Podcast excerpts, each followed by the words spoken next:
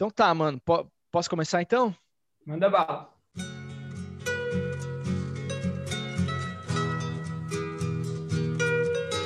Então presta atenção nessa bosta aqui. Glória a Deus. Glória a Deus.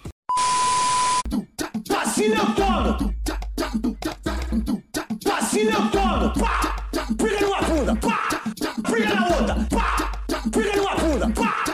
Briga na outra!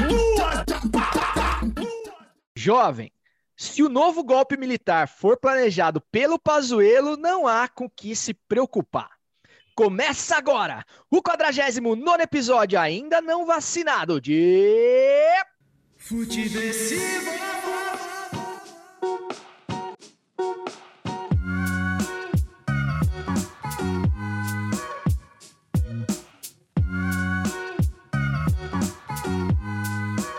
Seja muito bem-vinda, seja muito bem-vindo. Meu nome é César Cartoon e esse é o Futeversivo de número 49 que chega com toda a sagacidade necessária para sobreviver à Brasileia dos novos tempos. Um lugar que dá carteirada até no posto de saúde. Lembrando que você pode falar com esse podcast através das nossas redes, do Instagram, principalmente do Futiversivo, arroba Futiversivo, que tem pílulas do podcast em vídeo para você que gosta de nos ouvir com imagens, como diria o Marquinhos e também conteúdos auxiliares, as discussões que a gente trava, as discussões totalmente inúteis que a gente trava aqui no podcast. Então segue lá nós ainda se você não segue.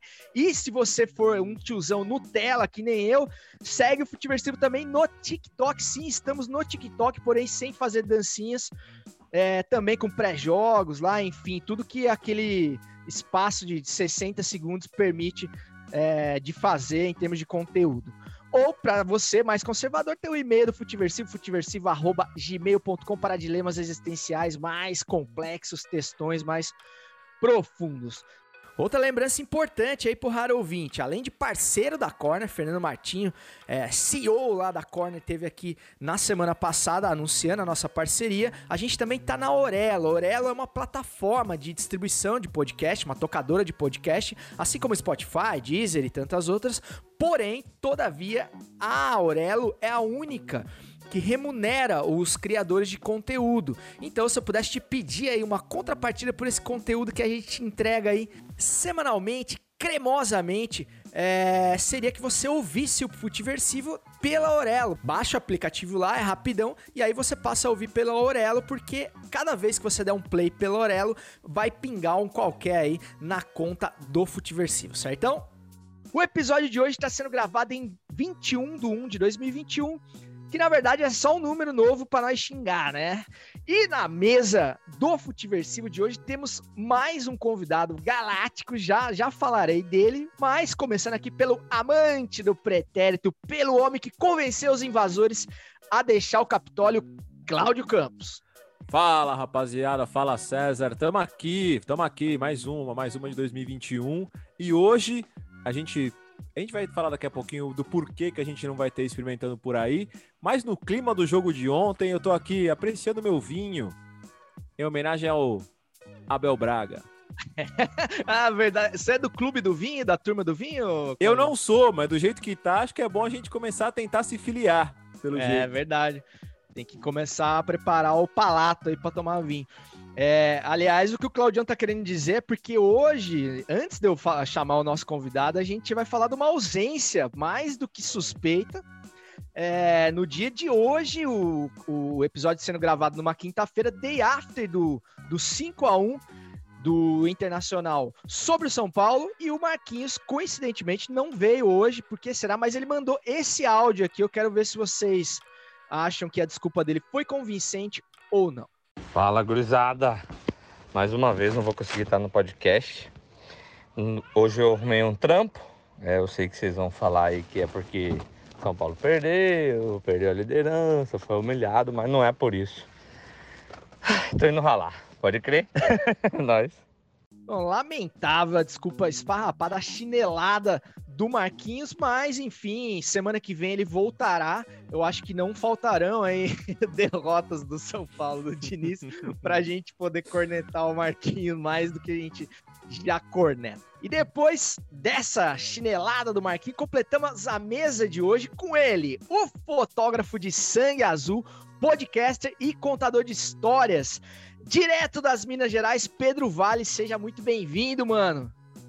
Rapaziada, que prazer. Muito obrigado pelo convite. Gostei, que você já começa entregando mesmo, assim, já entrega o time logo de vez. Quem não souber já fica sabendo. Mas eu não escondo, não, mas eu, eu gostei da, da sua atitude e amei a sua introdução.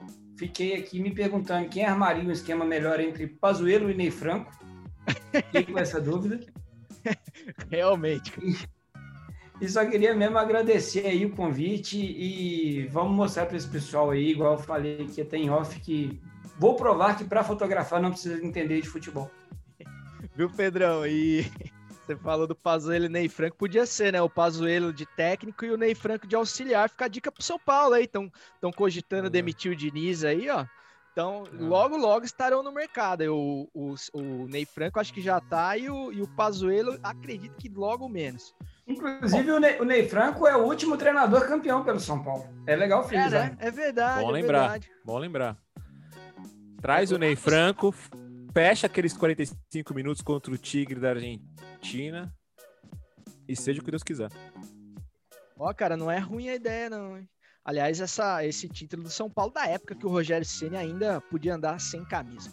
Bom, no, no, cardápio do dia, do episódio de hoje, tem os atropelamentos de Palmeiras e Inter sobre o Corinthians do Claudião e o São Paulo do Marquinhos, é, a sequência do campeonato brasileiro e as possíveis sequelas aí depois dessas verdadeiras tragédias.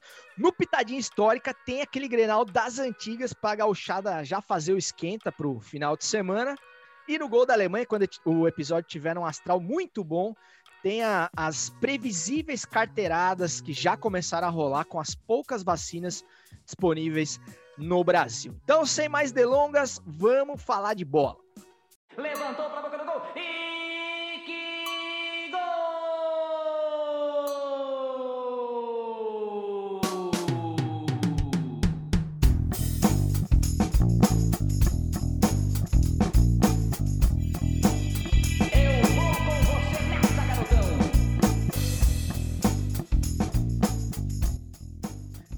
Sempre, sempre com as bênçãos do mestre Osmar Santos, o maior de todos, a voz das diretas, não me canso de dizer, é que damos início aqui ao nosso, ao nosso PF, nosso feijão com arroz futebolístico da semana, começando aí com o chamado quente da rodada. É, e pela ordem, Claudião, vamos começar com Palmeiras e Corinthians, jogo da segundona, que inclusive prorrogou a minha ressaca até terça. É, porque realmente Ô, acho que. César, eu só queria te corrigir aí que jogo da segundona, no caso, foi o que eu trabalhei, mano. Ah! Não Verdade. pude ver a goleada Ah, do Inter quando- porque estava no jogo da segundona. Quando você fala jogo da segundona e tem um cruzeirense na turma, você tem que explicar, tem que ser mais claro. Eu acho que, inclusive, podia evitar esse termo aí, porque tá, tá complexo, entendeu? Tá recente a ferida. Não, tá recente e daí tem que se acostumar, né? Que vai, né? Vai ficar- Ô, Pedrão, mas não, não cabe aqui nenhuma mensagem subliminar, viu, cara? Foi pura coincidência eu, esse, esse trocadilho aí com a, com, a, com a mas vou evitar o termo aí pra, pra não abrir aí feridas ainda não, não cicatrizadas. É, Claudião, nem o mais palmeirense, mais otimista aí dos, dos palmeirenses cravaria uma, uma recuperação tão tão empolgante do Palmeiras que tomou um 3 a 2 um mini 7 a 1 do River Plate, quase perdeu a vaga na, na final da Libertadores e bateu um Corinthians que vinha embalado de certa forma aí, falando em G6, falando em Libertadores, enfim. É, que, que, explica, velho, isso aí? Tomar um 4 a 0 assim? Você acha que é só o fato dos caras estarem muito desligados mesmo ou, ou temos outros motivos que não esse? Cara, é, eu acho que a gente vem de semanas com resultados atípicos, né? É uma temporada irregular, né? Você vê pelas, pelos placares que aconteceram aí nas últimas semanas, é, goleada do Red Bull em cima do São Paulo, aí depois o Corinthians goleia o Fluminense, aí você tem o Palmeiras atropelando o River Plate numa semana, sendo atropelado na outra. A gente falou semana passada, né, no episódio da semana passada, sobre a questão psicológica, né, o estado anímico. E eu acho que o Corinthians esperava um outro tipo de jogo. Ele foi de, de peito aberto, né, como se diz, encarar de igual para igual. E quando ele viu que não dava, foi difícil reagir. E é um jogo que encaixa, né? O, o, o, o Palmeiras encaixou um bom jogo, acho que foi até uma reação de, interna dentro do clube para torcedor e tudo mais. Deixou bem claro a separação e o momento distinto em que os dois times vivem. É, e, e fica até difícil trazer muita explicação, e é uma coisa que eu fiquei pensando bastante nessas, nesses últimos dias, é do quanto a gente está tentando explicar demais a questão tática e deixando de lado essa questão comportamental e psicológica dos jogos desse período de pandemia. Tô achando até que tem rolando uma supra-análise dos jogos quando tem coisas bem mais simples acontecendo e interferindo. Eu acho que esse jogo do Corinthians foi isso. Foi uma tática que não deu certo. Aliás, o Mancini fala isso, né? Pós-jogo. Ele fala: a gente entrou de um jeito, esperava um jogo, o jogo não rolou e não deu para reagir. Quando foi ver, já tava 2 a 0 virou uhum. achando que dava para reagir, voltou pior ainda. É... Já e... tomou o terceiro. Pois é, foi, foi uma noite bem feliz do Corinthians e uma noite de do ataque do Palmeiras muito bom, né? Eu não sei como é que vai ser difícil, imagino eu, voltar com o Rony depois da partida que o William Bigode fez, por exemplo. É uma dupla muito boa, ele e o Luiz Adriano chamam bastante atenção. Nossa, o William Bigode que quer jogar a final, hein, velho? O cara entrou com sangue no olho. E, o, e ele jogou bem em todo lugar que ele jogou, né, cara? O William Bigode é muito bom jogador, cara. Puta. No, realmente, no, pra mim, ele não seria banco do. do do Rony, cara. O Rony, para mim, tem muito mais cara de jogador de segundo tempo do que, então, do que mas, o William. Mas tem uma coisa curiosa, né? No Palmeiras, é, até quando ele no jogo eu comentei, falei, é interessante, porque quando ele tem uma sequência de titular, ele não entrega. Hoje, no jogo contra o Flamengo, para quem a gente tá na, aqui fazendo, mas tá rolando Flamengo e Palmeiras, ele não tá bem no jogo. Começou desde o início. Interessante. Uhum. É, o Claudião, e ficou pequeno pro Corinthians, hein? Ficou barato pro Corinthians 4x0, hein, cara? Podia ter sido mais ainda. O Palmeiras foi para fazer mais, né, cara? Os caras queriam matar mesmo, tipo assim, vamos, vamos girar a faca aqui. Mas enfim, acabou dando sorte alguns lances ali e ficou, e ficou no 4 a 0 Me chamou a atenção também foi o fato do Mancini ter mexido no intervalo para tentar estancar a sangria ali. Mas os caras entraram desligados e já tomaram o terceiro na sequência. Então, tipo assim, a hora que ele tava levantando, já tomou outro diretão na cara e aí não, não reagiu mais. E o time ficou muito exposto, né, cara? O Fábio Santos acho que fez uma das piores partidas dele nesse retorno aí ao, ao Corinthians e, e muito por conta de um esquema que deixou ele muito cascalça na mão.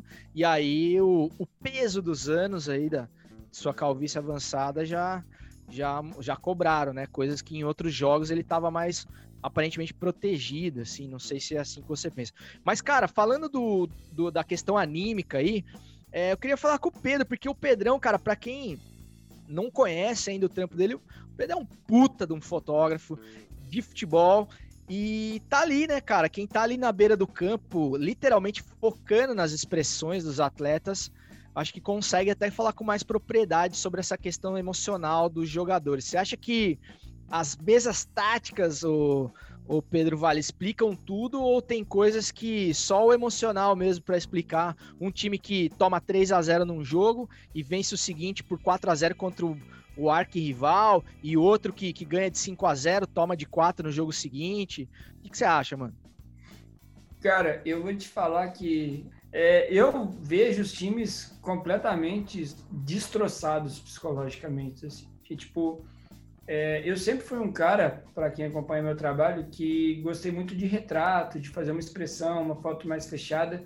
E você vê a dificuldade de se achar esses momentos agora. Um pela distância, né, que a gente está tendo que trabalhar da arquibancada, e, e outro também por isso. Eu, eu vou falar uma coisa aqui sem ter o menor dado estatístico disso, mas eu tenho visto muita, muito, muitas poucas viradas, não sei se falaria assim.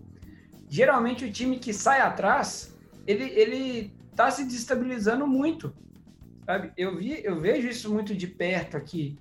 Então, e quando eu tenho a oportunidade de assistir os jogos que passaram, ou um dia que eu não estou trabalhando, que eu posso acompanhar um jogo, o time que sai atrás, você vê assim, você vê a depressão abraçar os caras, o tipo, puta, mano, de novo, ou, nossa, vamos ter que correr atrás disso.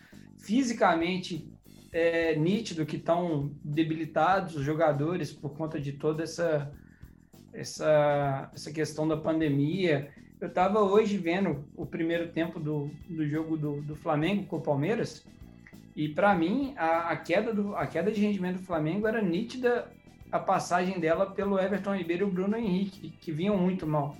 Hoje o Bruno Henrique estava bem no jogo, cara, o primeiro tempo o Flamengo dominou o jogo. Então passa muito. E o Bruno Henrique é um cara que ele depende, sei lá, 85% do físico dele, uhum. né? Então, mas eu vejo muito isso, assim, eu vejo pelas fotos, umas expressões muito, muito blasé, assim, sabe? E também é essa questão do, do primeiro gol. Como o primeiro gol tem afetado os times. Eu não tenho a menor ideia se eu estou falando uma besteira gigantesca, mas dos jogos que eu fiz, tirando o Atlético, que tem o São Paulo ali, que não deixa a, a peteca cair ali do lado do campo para ficar instigando os caras, eu vejo muito o psicológico abalado quando se toma o primeiro gol e isso gera as goleadas. É, eu concordo plenamente. Mas, cara, fiquei com uma dúvida aí no que você falou. Você falou que a, tá mais difícil de captar essa, essa emoção, essa expressão do cara por ele ser blazer no sentido de desinteresse ou do cara tá nervoso, pipocando, assim? Você consegue flagrar quando o cara tá sentindo o jogo, assim, a pressão do jogo? Cara, eu acho que nível de Série A e Série B, assim, você falar que o cara pipocou é uma parada mais para torcedor. Eu é. acho que o cara, quando ele entra lá, assim, dá essa pipocada violenta, assim, não vejo muito. Eu vejo muito o, o externo invadir o cara. Pô, cara, olha, olha essa situação do São Paulo. Não pode vir um papo aqui que ele não vai me convencer que não tem nada a ver com o estouro do, do Diniz Cochete. Porque tá uma época que, cara, a gente, a gente tá é, psicologicamente frágil. Bom, tô falando por mim, mas eu acredito que 90% dos brasileiros Estão numa fase que, assim, qualquer problema você fala, mas isso não é possível. Sabe? Tipo assim. A tampa tá cheia, né, cara? Tá até aqui. Qualquer gota despeja mesmo, né, cara? Tá é, exatamente. E, e os times. Calendário apertado, sem tempo de treinar, o físico debilitado por conta disso, o psicológico. Porque você não tem só o jogo, você tem sua casa, você tem sua família, a gente não sabe se tem uma avó com Covid, ou você tem um, um risco de uma uma esposa do grupo de risco, então, enfim, N, N mil fatores que podem estar tá afetando a cabeça do cara e difícil blindar. E aí aconteceu o que? A temporada migrou 2021. Então aí você vê 90% dos clubes passando por processo eleitoral em meio de campanha. É, é muita parada, mano. Ô, Claudião, em cima do que o Pedro falou aí, até você, uma fala tua sobre o Sampaoli, né? Dele estar tá sempre ali na beira do campo, instigando os caras, enfim. O Fernando Diniz é um cara que faz isso também. Mas você não acha, Claudião, que tá demais, assim? Você já falou disso num outro episódio, mas assim, é, parece que falta autonomia para os caras dentro de campo mesmo. Talvez esse tipo de situação de, de revés aí, toma um gol no começo do jogo e tal, é, o psicológico do cara já não tá em dia, mas ele também falta ele atitude, assim, né? Porque cada passo que o cara dá dentro do campo, o Fernando Diniz tá falando pro cara, falando o nome dele a hora que ele pega na bola, o que, que ele tem que fazer, cara. Eu, cara, como peladeiro, odiaria jogar com um cara assim. É, mas você não acha que, que os caras estão muito sem, sem atitude dentro do campo, não, Claudio?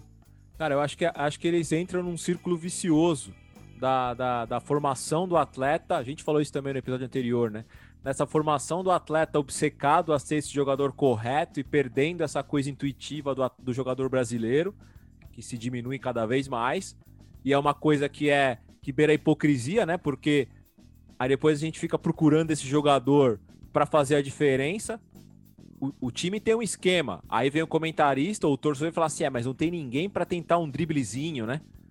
É, é, é, é, é, bem complexo essa coisa aí. O cara quer ter praticamente 10 jogadores que sigam a regra e um só para ele quebrar o esquema. É, é, é meio doido, assim. É, e sobre essa cobrança, cara, eu vou até relembrar um, um, um, assunto aqui que é um pouco antigo, mas eu fui um dos poucos, né, na época eu tava na Bradesco Esportes, e eu fui um dos poucos a achar que aquilo era uma babaquice. Que foi aquele chilique do Guardiola com o Kimmich, pós-jogo do Bayern Munique. acaba o jogo, ele entra no campo, o Bayern é campeão, o Bayern tá ganhando a Copa da Alemanha, acho, ou coisa do tipo. E ele vai dar um esporro no cara quando acaba o jogo. E, e aí fica a galera, nossa, olha o Guardiola, obcecado pelo trabalho. Isso é uma puta babaquice, meu. Acabou de ser campeão, cara. Espera passar, pega o vídeo, mostra pro cara depois. Sabe? Isso aí foi pro cara aparecer pra câmera. E, e eu também acho que tem muitos treinadores chiliquento hoje, sabendo que o microfone tá lá pertinho dele, que não tem torcedor, e o cara tá ali gritando. O cara tá ali gritando. Se o Adenor em jogo da seleção, para mim, eu tenho certeza que ele tá bem ciente que tem um microfone do lado dele, por exemplo. Uh, e, e, e, também para mim demonstra uma coisa. O que você tá fazendo durante a semana, cara? Que você precisa ficar o tempo inteiro com seus jogadores gritando como se você estivesse, sei lá, no Pebolim, jogando Ultimate no FIFA, que você controla o cara. É, eu acho que tá rolando um certo exagero. Porque tem que sentir essa coisa da questão psicológica. A gente tá. A gente, eu falei brincando do Abel aqui, mas a gente tá chegando numa, numa fase final de campeonato em que o time sem pressão e com o paizão que deve estar tá cuidando do elenco, tá chegando lá em cima. E os caras obcecados pela tática em fazer o time jogar de uma forma, estão começando a perder ponto porque a parte psicológica não tá acompanhando a coisa. É, e é o, que eu, é o que eu tava dizendo no episódio passado, né? Eu quero que o Inter ganhe o campeonato só pra eu ver o que o. Só pra ver a live do Mauro César, pra ver como que ele vai explicar. Porque o, o, os comentaristas, os, os caras mais catedráticos, assim, é, eu, eu, sinto que eles, eles têm explicação assim para tudo, assim, né, cara? Tipo assim, é sempre o pós-conceito que rola, assim. Então, quando vem, por exemplo, ah, os, é, vamos dizer que o Santos, o Santos, o Santos em crise no começo do ano. Ah, porque a questão da administração, gestão, pananá, pananá, pananá. Mas quando o Santos está a mesma bagunça que estava aí e tá na final da Libertadores, os caras não tem muita, muita justificativa, né, cara? Aí as teorias meio que caem por terra, assim, e os caras ficam sem saber como explicar esses fenômenos que, cara, para mim, o futebol não faz tanto sentido assim quanto esses caras acham que faz, sabe? Acho que as coisas não são, não é uma, tá longe de ser uma ciência exata, assim, né? Você pega um cara como o Cuca, que tava completamente carta fora do baralho, o cara acerta um puta de um trabalho, mas, cara, se ele pega o São Paulo agora, um exemplo, numa possível queda do Diniz ou pro ano que vem, sei lá, cara, nada garante que ele vai acertar um trabalho igual no São Paulo. O Abel a mesma coisa, cara, o cara saiu praticamente escorraçado do Flamengo, é, chegou no Inter completamente desacreditado, quase que não dura muito, porque o time demorou demais para se adaptar ali à, à escola, à, ao modo old school dele de ver futebol. Mas, cara, o cara tá acertando o time, e aí, quem explica, sabe? O cara não era ultrapassado, o cara não era completamente arcaico, enfim, mas só que existem alguns momentos, principalmente esses momentos de, de funil de campeonato ali, cara, que talvez um paizão aí, um cara mais boleirão, faça muito mais efeito num time que já tá montado, que já sabe como jogar, do que um cara que não deixa os caras agirem por eles mesmos. Vamos, vamos lembrar aqui, se o Murici estivesse um pouquinho melhor de saúde, se nós não estivéssemos em pandemia, qual era a chance de 0 a 10 dele assumir no São Paulo e Curitiba do fim de semana depois do que aconteceu ontem? Nossa, Gigantesca pra, a chance. Pra mim, 11. Pra mim, Estão falando de, de Thiago Nunes, é. velho. Tipo, nossa senhora, eu quero mais que vá pro São Paulo, mas, porra. Eu acho muito interessante o, o Cuca, cara, porque o Cuca, para mim, ele é justamente o meio termo. E ele conseguiu fazer isso bem. Porque tem, tem os universitários e tem os ultrapassados. A galera conseguiu polarizar até isso. Né? E o Cuca, ele é um cara com ideias modernas, mas com a, a vivência do futebol. É, acho que tem uma moto estacionando aqui que deve estar tá vazando aí. Você tá louco. Tá de boa, tá de boa.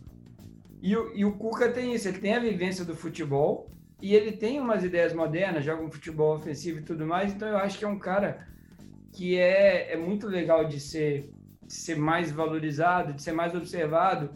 Falam, isso aí é totalmente rádio peão, como se diz, que ele tem problemas de, de relacionamento que pesam muito os trabalhos dele, por onde ele passa.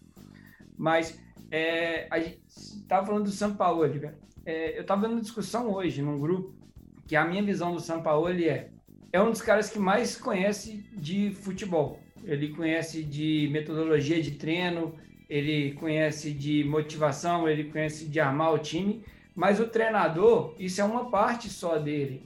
O pacote treinador envolve muitas outras coisas, como relacionamento, como é, gestão de grupo, tudo. E, e nisso, pelo que falam, ele é péssimo. Ele quer pegar a chave do clube, ele só conversa com a comissão dele, ele ele quer o jogador tal, e aí o cara vai chegar e vai jogar, ele vai pedir inúmeras contratações, independente de, de dar certo ou não, ele não vai se responsabilizar. O Brasil deu uma carta branca para ele que eu não consigo entender. O currículo dele não era para ele ter esse tipo de carta branca que ele tem. E eu acho que é o mesmo que pesa para o Diniz. O Diniz tem a ideia de futebol muito claro, ele deve dar treinos com uma metodologia muito foda, que inclusive o Daniel Alves se apaixonou, se declarou por isso, porque teve a vivência da Europa, mas falta para ele essa complementação. Então, eu acho que analisar treinador, a galera analisa muito o esquema de jogo e esquece que é um pacote completo. Aí vem o Abel, que para mim é muito parecido com o, o que aconteceu o Roger Renato Gaúcho. Que o Roger também faltava esse, esse outro pacote. E aí veio o Renato com o time com uma ideia ok, pegou a vivência dele, pegou a experiência dele de futebol, e assim, não é que ele não conhece, ele conhece muito, ele sabe montar o time também, mas ele atrelou isso a uma, a uma inteligência tática que os caras já tinham absorvido, que é o que o Cudê tinha feito um pouco no Inter, e aí teve as questões extra-campo, sei lá, que ninguém bate o martelo sobre a discussão, mas que tudo leva a crer que teve esse... esse Grande mistério, né, o que aconteceu ali, né, cara? É, tudo leva a crer que teve esse embate com o Rodrigo Caetano e tudo mais. O que é estranho, porque o Rodrigo Caetano aceitou vir trabalhar com o São Paulo, que vai ser infinitamente pior que o, que o Cudê nesse, nesse quesito. É, então a gente realmente não sabe o que aconteceu, mas para mim pesa muito isso, sabe? Eu acho Ô, que cara, o São Paulo, ficou... você vai conversar com qualquer pessoa do Santos, o povo odeia ele, cara. E isso pesa um trabalho. Vai me falar que não, não é só quatro linhas, não é só o treino e o jogo. Claro, se o cara é um puta mala, velho, qual ambiente de trabalho que o cara tem? Mas, meu, é impressionante, porque parece que você ouviu o episódio passado que a gente tava falando aqui, né, Claudio, com, com o Fernando Martinho, da, da revista Corner. Inclusive, o Futiversivo passou recentemente a ser parceiro da, da Corner e está lá no portfólio de podcasts garbosos, como Pitadinha Histórica, como no Fenerbola, enfim, tantos outros. É, mas ele falava justamente que cada vez mais, o, Pedro, a gente vai ver duplas de treinadores. Um cara mais com esse. Porque é o que você falou, o cara dificilmente é completo, né? Em todos os, os, os segmentos. Então você pega um cara para armar o esquema tático, para ver as novidades, ver o que está acontecendo, ver futebol é, contemporâneo, enfim é, trabalhar a questão de treinamento, metodologia, e tem o cara da boleiragem, que é o cara que tem o feeling de sentir se o cara tá bem, se o cara tá mal, de dar aquela chamada no vestiário, de conseguir mexer com o emocional do moleque que tá começando, enfim. Então, mas aqui no Brasil ainda tem muito essa coisa do cara ser o, o pai do trabalho, né? Tipo assim, ah, não, é o Grêmio que... do Renato, ou é o São Paulo do Diniz. Não... Parece que os caras não aceitam dividir também o protagonismo, assim, né? Não, e um outro ponto muito grave nessas montagens de duplas, que até já, já se viu tentar algumas aqui, é que o pessoal costuma pegar alguém que pensa igual. Os caras não gostam de, de ter, de debater, de somar, de complementar. O cara pega quem pensa igual a ele. Aí não adianta porra nenhuma. É, enfim, mas falando em Brasileirão, domingo agora tem Grenal, valendo pelo título brasileiro, né, cara? Por que não? Grêmio e Inter estão nas cabeças. Inter, novo líder do Campeonato Brasileiro. Meu amigo, meu brother Marcelo Seben, não se cabe de tanta alegria. Mas o Grêmio tá, tá, na, tá na cola, né, cara? E esse Grenal vai ser especial, mas a gente vai falar para fazer um esquenta aí pro, pro Grenal do próximo domingo. Pitadinha histórica trazendo aquele Grenal das antigas para esquentar a água do mate aí da gauchada. Então, hora de revirar os arquivos do Pitadinha histórica atrás desse Grenal. Pitadinha histórica. Reticências, três pontinhos, fecha conchetes, abre aspas, underline, interrogação.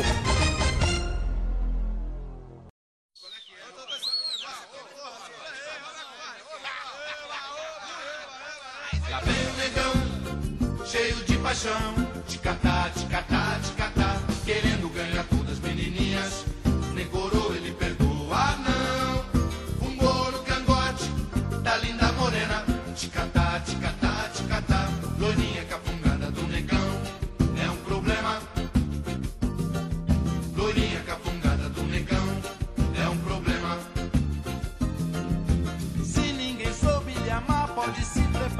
chegou a salvação.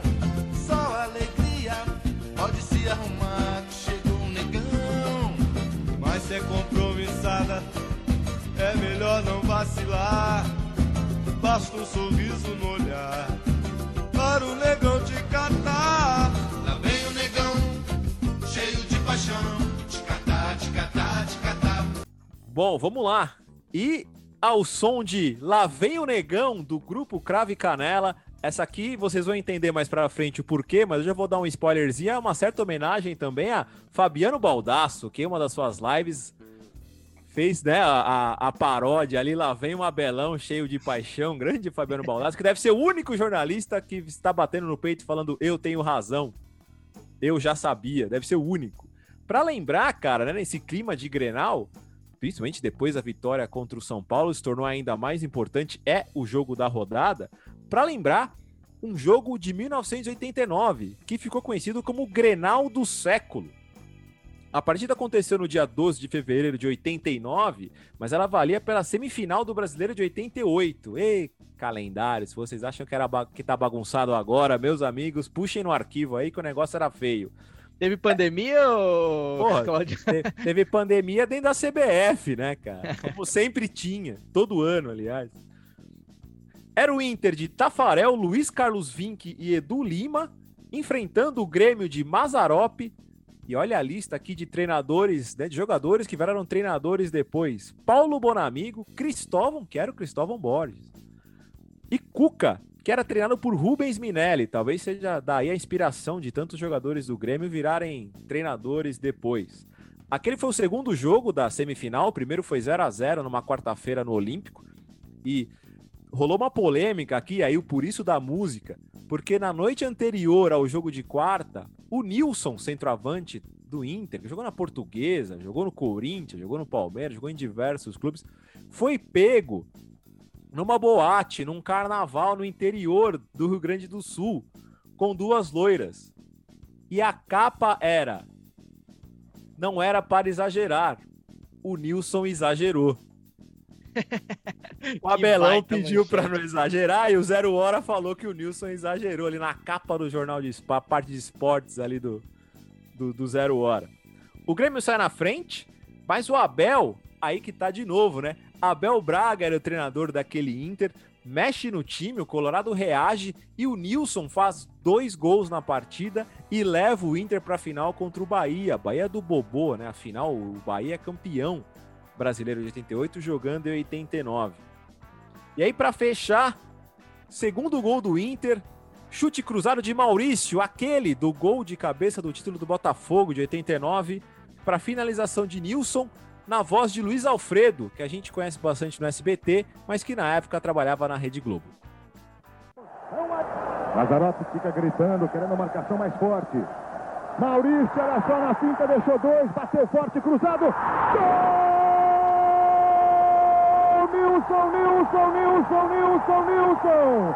Ele não perdoa. Nilson não perdoa, mata. Aos 26 minutos, a bomba do Maurício Nilson provoca uma comoção no Beira Rio. Olha a jogada finta. Maurício deixou dois. Bateu forte. Nilson. Cutucou e botou lá dentro. Outro replay para você. Essa jogada fantástica do Maurício.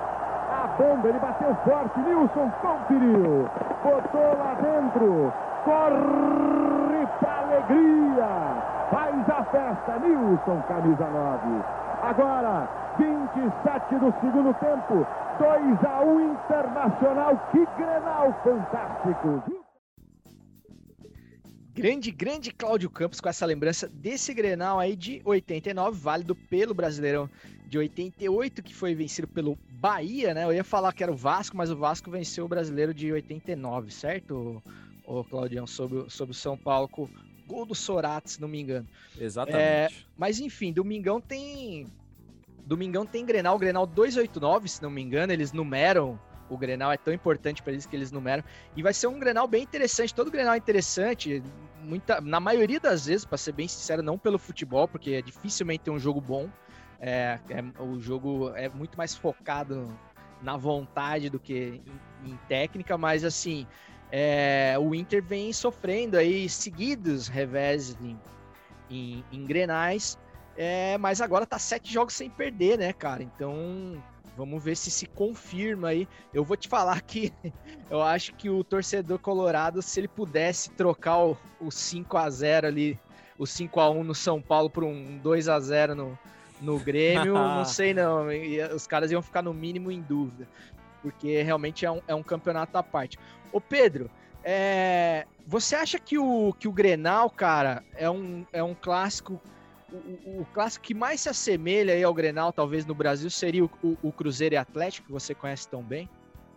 Ah, cara, eu tenho praticamente certeza disso. Eu só falo que eu não cravo que são só os dois, porque eu nunca vivenciei de ir lá, né, não repar nesses outros que tem mais lá para cima, porque são times que infelizmente não chegam e ficam, mas que mereciam, velho, pelo, pelo, pela, pela torcida que tem, pela representatividade que, que, que teria, que mereciam chegar. A gente, pô, imagina um repar na, na Série A, assim, pô, quebrando, estádio lotadaço. E eu sei que, que lá eles têm rivalidade até, e assim, eu tô falando lá porque eu não sei os estados certinhos, tá? Uhum. Tem até a rivalidade lá do, do boi, que a Coca teve que mudar a cor. Então os caras sabem, sim, sabem sim. rivalizar. Então eu imagino que é, que é bem Parintins, né? Eu acho que é isso, algo isso que... desse tipo. Então eu acho que imagino que deve ser bem grande também. Mas com certeza, assim, do, dos times que, que mais estão aí de ponta, que estão há mais tempo na, no cenário principal do futebol brasileiro, é Cruzeiro Atlético e o Grenal. E eu acho que, falando já sobre o Grenal, é impressionante a força que Renato Gaúcho faz para não brigar nos pontos corridos, né? É impressionante isso. Ele parece que assim que ele que ele tem alergia a, a, ao pontos corridos. Então eu acho que talvez uma das coisas que ajudou a fritar o Cudê foi isso, não ter vencido em um clássico. Isso frita qualquer treinador. Marcelo Oliveira aqui foi bicampeão brasileiro, mas a torcida não tem ele como ídolozão assim, porque ele saiu daqui sem ganhar praticamente nenhum clássico, sei lá, ele perdeu vários. Já o Adilson Batista ganhou dois campeonatos mineiros, mas ficou 14 jogos sem perder para o Atlético e a torcida tinha aquela paixão por ele.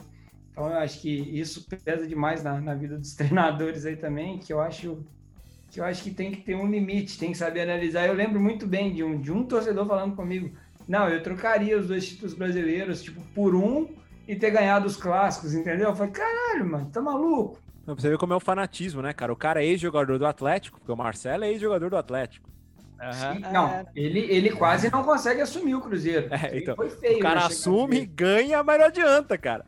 E é, o Adilson clássico. tem um histórico, jogou no Cruzeiro também, né? O Adilson Jogou no Cruzeiro, mesmo ganhando pouco, tem o históricozinho aí por trás que ameniza a má fase. Ô Pedro, e você falou do negócio da, mudança, da, da placa da Coca-Cola aí, cara, e foi justamente em Porto Alegre, na Arena do Grêmio, que eu, a única vez que eu vi uma placa de Brahma azul, cara, porque, porque lá também não poderia ser. É, eu tive lá pra, na, na Copa América, que você falou anteriormente, ali, falando de Daniel Alves, no Brasil e Paraguai.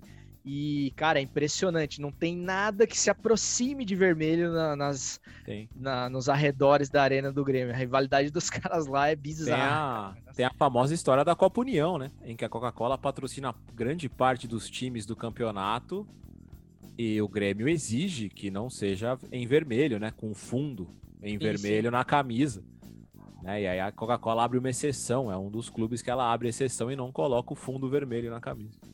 A torcida do Atlético aqui uma vez é, prensou o Marcinho, aquele Marcinho que era meia, porque ele estava com uma camisa, e aí eu não, não, vou lembrar direito, mas acho que ele estava com a camisa da Puma numa coletiva e a Puma patrocinava o Cruzeiro. Então, tipo assim, é, é esses níveis de rivalidade mesmo. O, a, o Robinho, quando estava aqui no Atlético também, acho que a Adidas mandou para ele uma esteira azul. Meu irmão, você tá louco.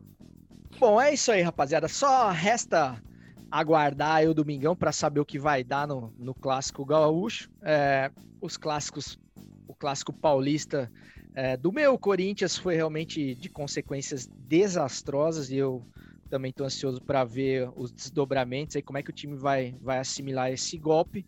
Mas enfim, quando o episódio está ficando num astral muito bom, quando a gente está falando de bola, quando a gente está nesse mundinho paralelo aqui, esquecendo de tudo que está acontecendo no, no, no país, vem sempre mais um gol da Alemanha, que coincidentemente aconteceu lá no Mineirão que o, que o Pedro Vale conhece tão bem. Eu tava no jogo, tava no jogo. Você tava no, você tava no 7x1? Tava no 7x1. Eu, eu atendi a Coca na época e aí a gente ganhou o ingresso, foi pro jogo. Inclusive, eu troquei minha bandeira do Brasil com um alemão. Tem uma bandeira da Alemanha aqui daquele jogo que eu falei com o cara, cara, por mais que seja um vexame histórico, é história acontecendo. Então eu quero alguma lembrança disso. Você testemunhou, acho que o, episódio mais, assim, marcante, cara. Não, Pra se para falar- quem viu na televisão é rápido, vocês não têm noção do que que é o ao vivo. Aham. É, é difícil de explicar, porque você vira para comentar alguma coisa e tal e, mano, já foi outro. Cara, deve ter sido uma parada surreal, não consigo nem imaginar, velho. Mas eu também gostaria de estar nesse jogo, porque, cara, presenciar a história acontecendo é- é uma coisa que é pra poucos, né, cara? Isso aí você vai contar pros netos, com certeza. Ah, são É. 70 mil pessoas. É igual o gol do. Eu falo que o gol do Sobs esse ano no meio de campo. Cara, deve ter tido 100 pessoas que viram ao vivo, que era só o corpo de quem tava trabalhando lá. Aham, exato. Foi exato. muita viagem isso. Mas quem vai contar que viu é muito mais, né? Igual o gol do, do. Pelé, né? o- Na Rua Javari, né? o- Gol do Pelé na Javari. É, Morumbi em 77. E Maracanã no ano 2000. Meu Deus do céu, cara. Tinha 500 mil pessoas em casa.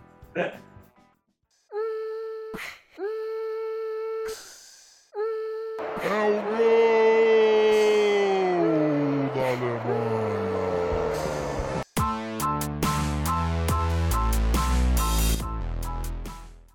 Amazonas vacina filho de deputado. Ministério Público cobra Estado sobre critérios.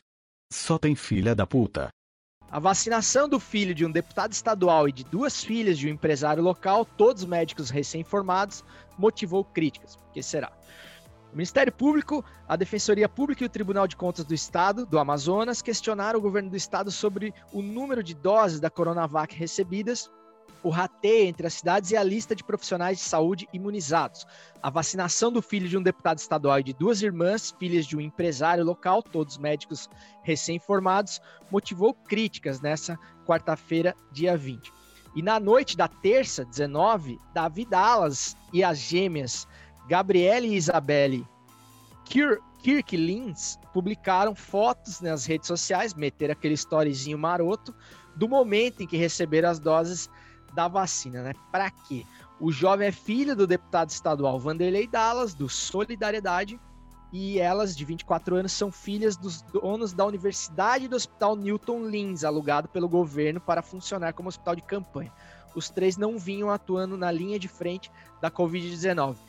Pedro, é, essa notícia aqui que eu acabei de ler te surpreende de, de alguma forma ou estava claro e límpido é, que o país da carteirada não ia deixar de ter carteirada no momento da, da vacina? Cara, zero surpresa. Mas assim, zero, zero, zero. E, e, e o Brasil tem isso, cara. O Brasil perdeu a vergonha. Tipo, a- não adianta furar a fila. Ela postou, elas, né? O menino postou. O fotógrafo que estava cobrindo o evento tomou a vacina. E, tipo assim, a galera simplesmente acabou o filtro, mano. Perdeu a vergonha. Entendeu? Que a merda vem de, desde quando se pisaram aqui os portugueses. Mas antes, a galera se dava ao trabalho, pelo menos, de tentar esconder, sacou? Pelo menos disfarça, né, cara? Putz, come quieto ali, porque você sabe que você tá fazendo uma parada que é muito condenável, né, cara? É, é- é impressionante. E aí eu eu Então, fico será que sabe? Eu tenho sempre essa dúvida. É, né? Pra mim, pra mim a, a, a, parada já ficou tão enraizada que eu acho que nem a concepção de, de quão errado é, essas pessoas têm mais. vai no automático, né? O cara não tem noção do quão do quão antiético é o que ele fez ali, né? E, no, e nesse caso é criminoso, cara, porque você tá. é, não, não é você tá, igual você falou que o cara, o fotógrafo, recebeu lá.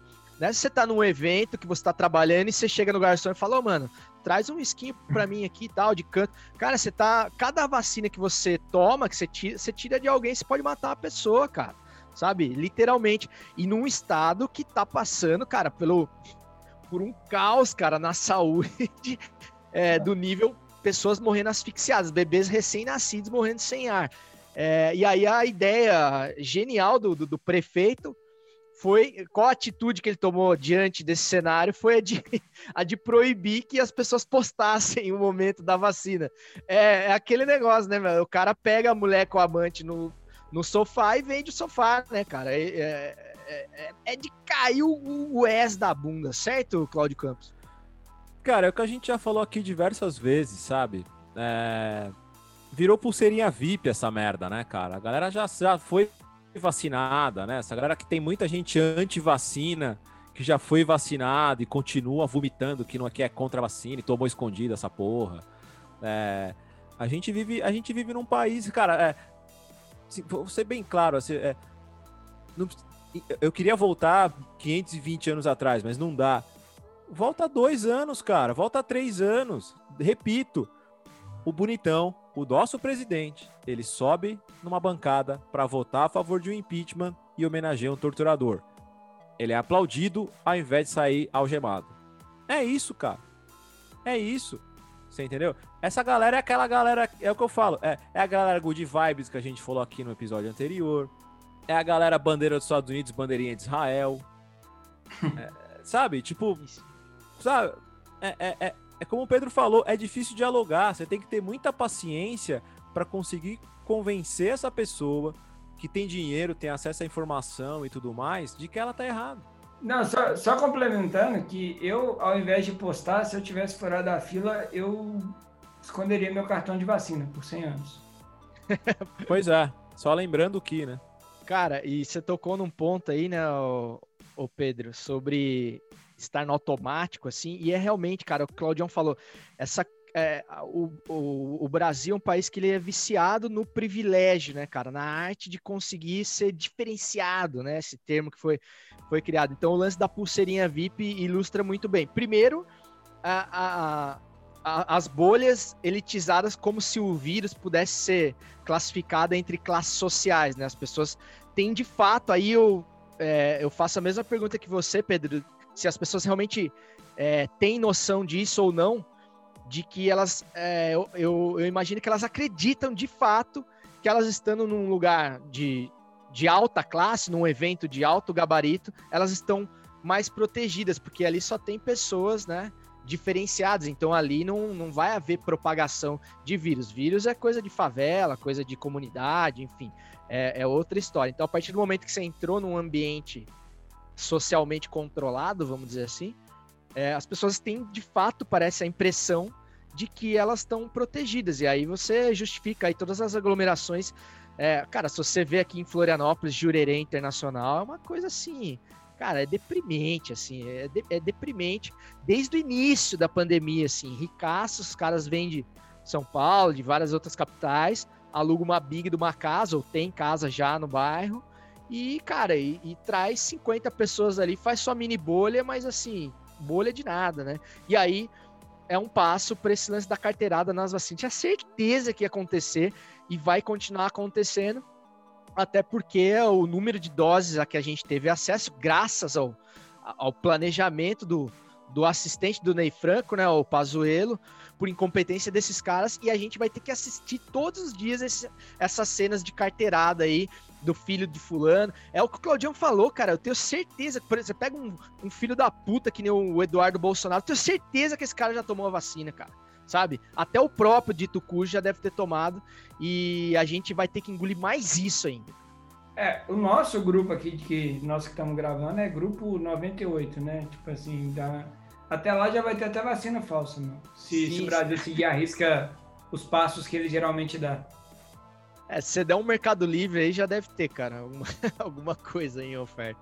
A Mas máscara de velho, né? Estão vendendo a máscara de velho. Você é, é, Preparem-se para começar a surgir notícia de sumiço de carregamento, é, coisa desse tipo, cara. Preparem-se, assim, é Brasilzão, cara. Não vamos esquecer da terra que a gente tá, entendeu? É, vai rolar, vai rolar. Não, vai ser selva, cara. Roubo de carga, essas É, vai rolar, vai rolar. Cara, o, o, o Brasil é o seguinte, eu, eu, eu não olhei, eu, eu, eu fiz doações e tudo mais, eu não olhei, mas eu tenho certeza que todos os fabricantes de cilindro de oxigênio aumentaram o valor do cilindro na, na crise aí de Manaus. Tenho certeza, eu não tenho a menor dúvida.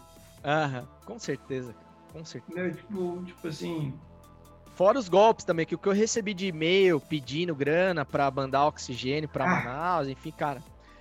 Enfim, é o espírito de porco sem, sem nenhuma conotação palmeirense. é, o que mais, o que mais me assusta é realmente isso, perdeu-se a vergonha. Então, É isso aí, rapaziada. Vamos de quem indica. A gente precisava se indignar mais uma vez. Eu faço sempre questão para que a gente não.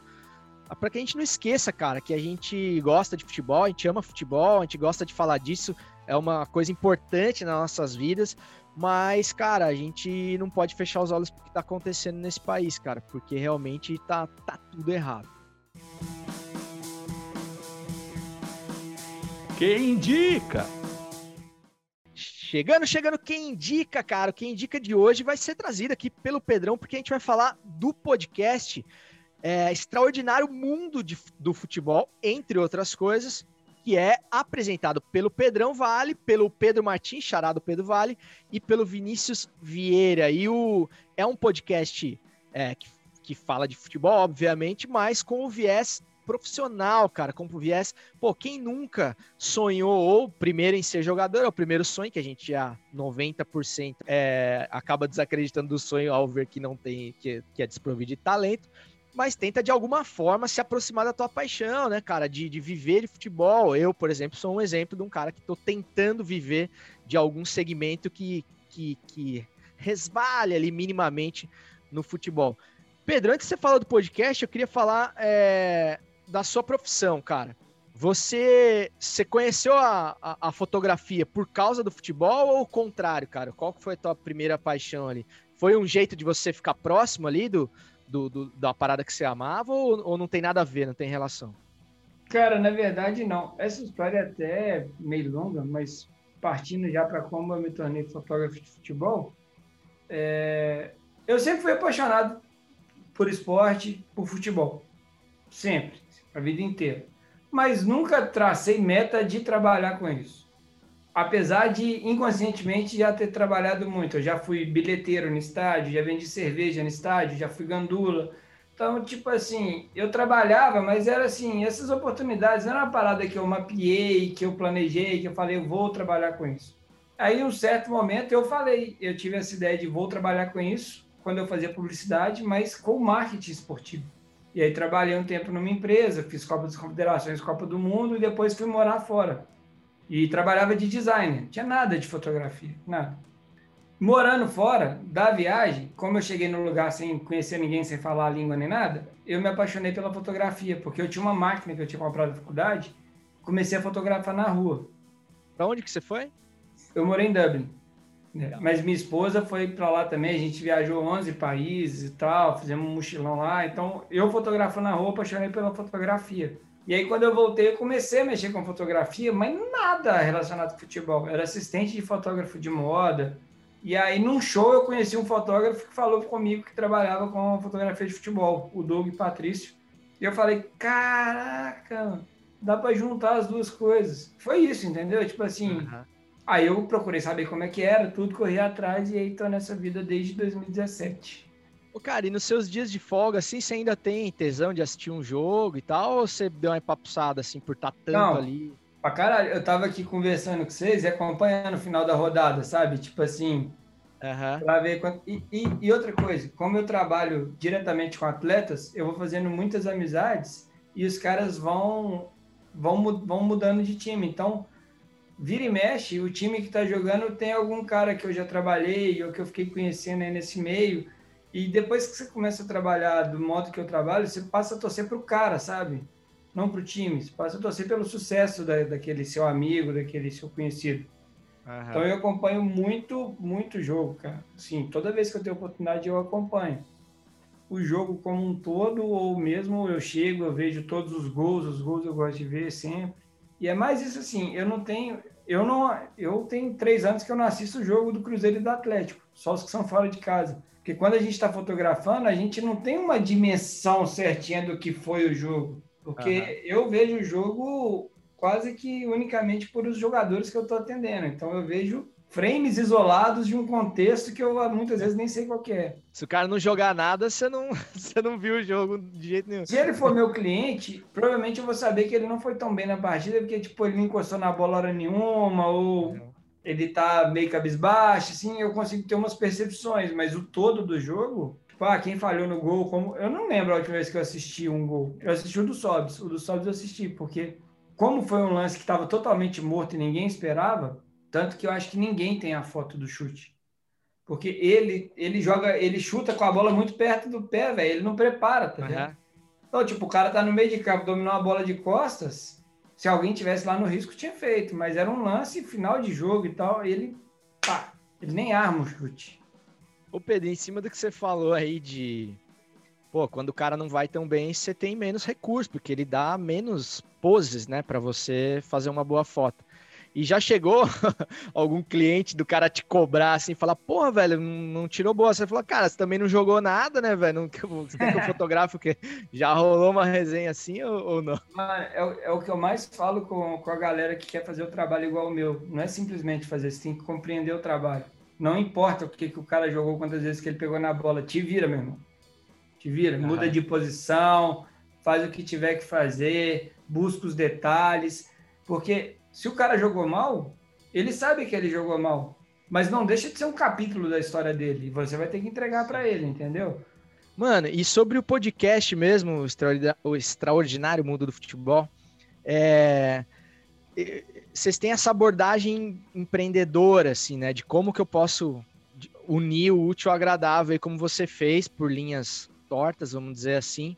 E tem algum episódio aí que você pode destacar aí pra gente aí pro raro ouvinte do Futiversivo conhecer também se ainda não conhece, tá, tá vacilando, que o, o podcast também tá disponível em todas as, as plataformas de tocadoras de podcast. E cara, tem entrevista do Knife de Marcelo Beckler, é, Benjamin Bach, Fred, Desimpedidos, Bolívia, enfim, cara, tem, tem só casca grossa aqui, então são caras que vão contar aí é, como que os caras entraram né, no, no, no, no futebol profissional, mesmo sem ser atletas, né?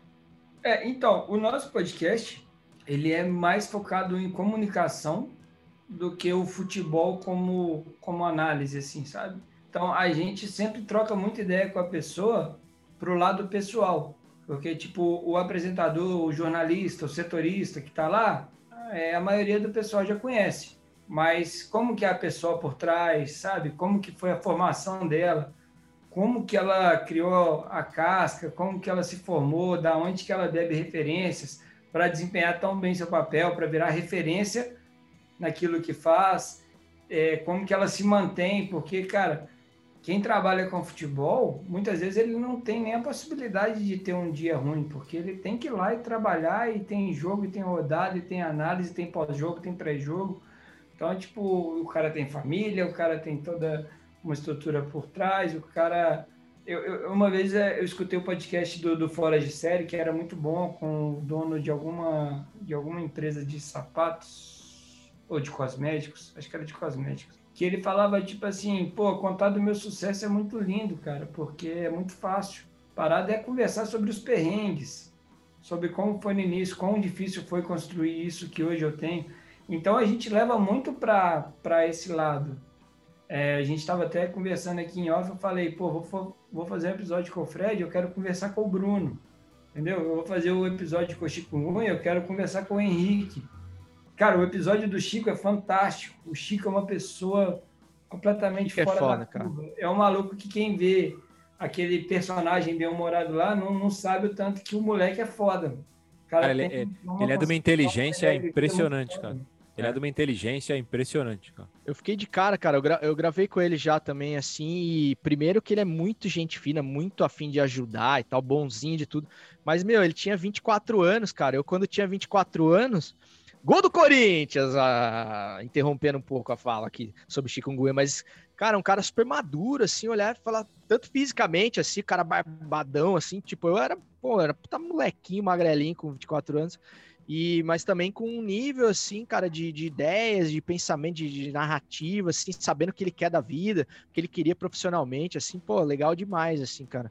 A gente, graças a Deus, cara, eu falo que uma das maiores termômetros de sucesso que a gente teve no, no podcast nosso, nem foi questão de, de players e tudo mais, foi questão de como que as pessoas que são tão referências e tão grandes no que fazem, aceitaram de primeira, assim, gravar com a gente, sabe? Então a gente viu que nós três construímos muito bom, muitos bons relacionamentos aí nesse mundo da, da bola.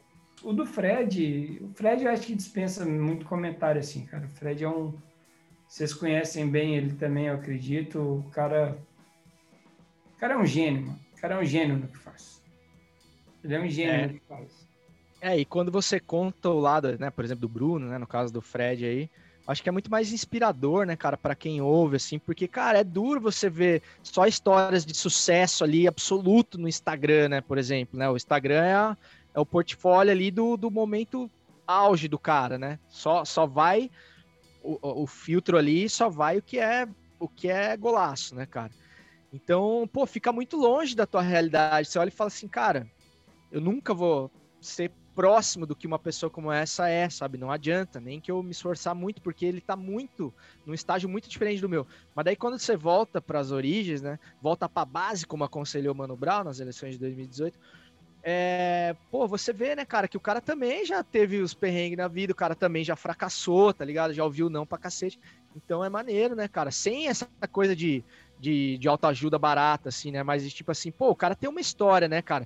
Pro cara dar certo, como diz o Léo Sui, do dia pra noite, tem 10 anos aí, cara, de trabalho, de, de, de insistência, de, de, de, tudo isso, de desconfiança dos outros, né, cara? Cara, o próprio, o próprio Léo é um mega exemplo disso, cara. Nossa. O Léo é, o Léo é gênio senhora. também no que faz. O Léo é gênio no que faz e foi se moldando, foi se transformando. Um cara que, para ele, não tem para ele não tem talvez, mas qualquer coisa que você liga para ele para pedir, ele faço. Faço. Se não sei, eu aprendo, mano. Eu faço, uhum. entrego. Ele dá um jeito na agenda dele, ele acorda 4 horas da manhã, ele está envolvido em todos. Ah, vital projeto, ele está envolvido. O cara é, é fora de qualquer curva, assim, sempre disposto, sempre entregando em altíssimo nível. Pô, eu sou fã do Léo, sou suspeito para falar que eu amo aquele japonês. Que massa, cara. Eu já tinha visto, Pedro, pô, a gente se conheceu meio que através de uma, de uma entrevista que o Léo fez contigo, né? Um vídeo de um quadro que tinha no F4L, na época eu tava participando lá do canal. E foi a, a, partir dele também que a gente se conheceu, né, cara? Daí eu fiz a tua identidade visual e tal, a gente começou a trocar figurinha, eu comecei a acompanhar o teu trampo, assim. E hoje, mais uma vez, o Léo Sui fez o meio campo também pro o Pedrão tá aqui, mandou aquele salve lá com a credibilidade do, do Havaiano da Moca. É, valeu aí, Léo, mais uma vez. Mano, é, quer dar, vender mais algum peixe aí, cara? Onde que a galera encontra? Como é que faz para conhecer o seu trampo de fotógrafo aí? Passa suas redes aí, onde que a galera pode te achar.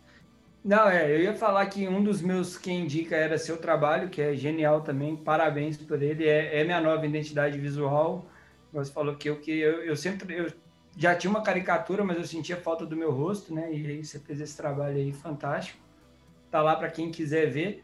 E o meu é arroba Pedro Vale Foto em tudo. E no YouTube eu tenho um canal também, Pedro Vale Foto, que ele tá há uns dois anos parados, mas o conteúdo que tem lá ajuda muito quem quer iniciar na fotografia esportiva, porque eu criei ele justamente que quando eu queria começar, eu não achava muita informação de como fazer. Eu queria agradecer demais também, já antecipando aqui ao convite nem precisava do meio de campo do Léo. Se eu tivesse mandado mensagem, eu ia topar na hora. Isso aí é uma coisa que eu carrego comigo, cara. Dificilmente, dificilmente, independente de onde eu tô, o tamanho que eu tiver, como for, eu vou sempre falar assim. Se eu, se eu tiver ali, é questão de bater a agenda, porque no início véio, da minha carreira aí, eu, eu, eu pedi muito. Eu tive que pedir demais. E eu só tô onde eu tô por causa dos, por conta dos sims que eu, que eu escutei, né? A gente te agradece demais também, viu, velho? Eu, pessoalmente, assim, te agradeço por ter aceito o convite, independente de ser por intermédio do Léo, ou se eu pudesse ter te chamado também. Espero que role outras vezes, né, cara? Porque sempre tem coisa nova pra gente falar e tal. Quando quiser colar, mano, a casa é sua. E é o que você falou, cara. Aí tá a magia também do podcast, né, cara? Eu também tenho tido acesso a pessoas que eu jamais teria talvez se eu não tivesse produzindo conteúdo, enfim. Então conheci pessoas incríveis assim, cara. Sei lá, a gente gravou aí com o Felipe Solari recentemente, já gravei com o Chico, já gravei com o Bolívia. Então, cara, são coisas assim que você fala, puta, velho, esses caras é, e, e, os caras aceitarem também é muito legal, porque o cara sabe também que ele também começou, que ele também foi desconhecido e que ele precisou que alguém falasse os sims para que o cara pudesse sair da inércia ali profissional, né? Então, mano, obrigado mais uma vez aí e volte sempre, mano. Futiversivo tá à tua disposição aí. Claudião, salve finais aí pra gente encerrar, se tiver algum que indica também. Se não, mais aquele tchau ali. Eu acho que tem, tem episódio novo pra pingar aí, né? Do, do tem, Pitadinha. Tem, Pô, cara, a gente fez dois pitadinhas em sequência do Inter, né? E aí acaba sendo uma promoção pro, pro podcast que eu gravo semana que vem, contando a história do Inter na Libertadores. É, eu também tô tentando arrumar uma forma, não é promessa, de a gente fazer uma livezinha aí, talvez o Futeversivo aí, fazer uma livezinha de pré-Libertadores, a gente vai trabalhar mais nessa ideia aí, acho que a gente pode pensar em alguma coisa. E, pô, cara, agradecer o Pedrão, né, cara? Pô, é, a gente descobriu um pouco antes e durante a gravação aqui que conhece algumas pessoas em comum. E, cara, é muito bacana conhecer a história e pontos de vistas de profissões diferentes, assim, cara. Eu acho isso super legal e é bacana o Futiversivo tem trazido isso com os convidados. E, pô, cara, eu tô muito feliz de fazer parte do Futiversivo, cara. Acho que a cada tempo que passa é muito bacana ver a evolução e muito disso tem a ver com os convidados e com a nossa dedicação aqui. Tem sido legal pra caramba e semana que vem tem mais. Pode crer, mano. Eu também, mano. Feliz ah, Pra quem tá e... só escutando, eu só queria deixar claro aqui que é muito difícil concentrar na conversa aqui com a sapateira que tem ali atrás. É, né? tá louco. O cara tem a coleção de todos os Jordans possíveis. Cara, todos. vou te falar que acho que pro meu gosto não tem nem metade do que eu gostaria de ter aqui. Tá Claudião esfrega esses, esses tênis na nossa cara semanalmente, Pedro. Você pelo menos é, é esporádico, cara. Ô, Claudião, mas faço minhas suas palavras aí, inclusive é o que, o que o Marquinhos fala, né, cara? Eu, eu também, cada episódio eu sempre saio maior do que eu entrei, assim, né, cara, com as histórias, as histórias que as pessoas compartilham e tal. É, é, realmente fantástico, assim, né, cara? Pô, a gente tava vivendo quase um ano nessa loucura aí, é, onde teoricamente a gente não teria contato com, com quase ninguém, né, fora das nossas pequenas bolhas, mas, pô, tô tendo a chance de falar remotamente com, com um monte de gente. Então a, a internet ela, ela fudeu com o mundo assim é, é, em, em aspectos é, importantes da questão da polarização, enfim, tem muito de responsabilidade da internet nisso, de pessoas que fazem um, um mau uso, assim, um péssimo uso das redes, mas também tem coisas muito legais, cara. Se você souber tirar proveito, realmente você pode enriquecer muito as suas experiências aí com, com pessoas, né? Certão? Então, rapaziada, só me resta declarar inaugurado mais um final de semana, desejando que você não seja aquele cara que leva cloroquina no churrasco, mas só toma Coronavac. Até semana que vem, tamo junto, mas ainda sem aglomerar muito e segue o jogo! Eu